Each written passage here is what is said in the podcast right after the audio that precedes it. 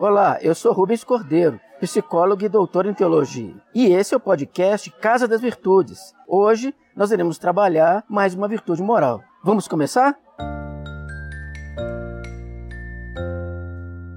Você se considera uma pessoa tolerante? Tolerante com relação a você mesmo? Com relação às situações que você enfrenta na vida? Pois olha, a tolerância é uma virtude que nós podemos considerar tranquilamente como pré-requisito para a convivência social. Mas para falar bem da tolerância, seria bom começar com a tolerância com relação a nós mesmos. Por exemplo, digamos que nós estamos passando por um problema difícil na vida. Ser tolerante significa ser capaz de enfrentar esse problema, de não se deixar levar pela situação difícil, de superar a dificuldade. Eu tolero a situação difícil, uso um pouco de uma outra virtude chamada resiliência, me torno forte para que eu não ceda e não caia, sofrendo mais até do que deveria. Agora, a tolerância é fundamental, como eu falei anteriormente, para a nossa relação com os outros, para a vida em sociedade. A pessoa tolerante, por exemplo, é aquela que aprende a conviver com o oposto dela ou então com a diversidade. O tolerante aprende no seu dia a dia que, por exemplo, cada pessoa tem uma forma de ver as coisas. Cada um tem um tipo de pensamento, cada um interpreta a realidade de um modo.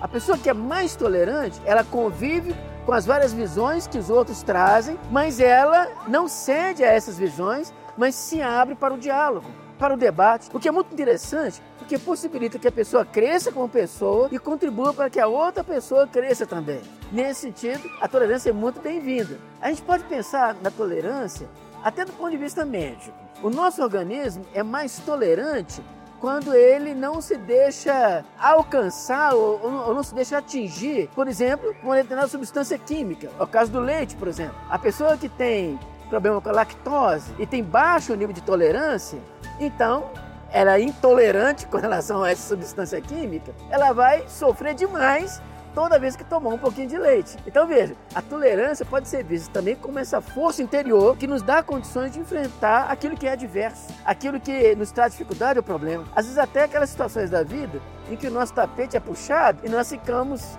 é, sem ter até para onde ir em alguns casos. Então a tolerância nos dá condições de enfrentar essas situações todas. Agora não tenho dúvida, se nós somos mais tolerantes uns com os outros, nós criamos muito mais condições de estabelecer laços, de viver em comunidade, de transitar por um espaço marcado, vou usar uma palavra bonita, um pouco usada, marcado pela cordura. A, a palavra cordura é muito bonita e ela é típica da pessoa tolerante, aquela pessoa cuja mente cujo coração é aberto para conviver com o outro. Isso faz da vida uma vida muito melhor de ser vivida. Você bate o olho em alguém e chega à conclusão imediata estou diante de uma boa pessoa. E a gente poder ser uma boa pessoa para o outro significa o exercício da tolerância no dia a dia. Eis aí um caminho excelente a ser percorrido. Gostou desse programa? O Casa das Virtudes é um oferecimento do programa Bene, formação ética e socioemocional em parceria com o Colégio Batista Mineiro. Para mais informações, acesse institutoexis.org.br/bene até o nosso próximo encontro.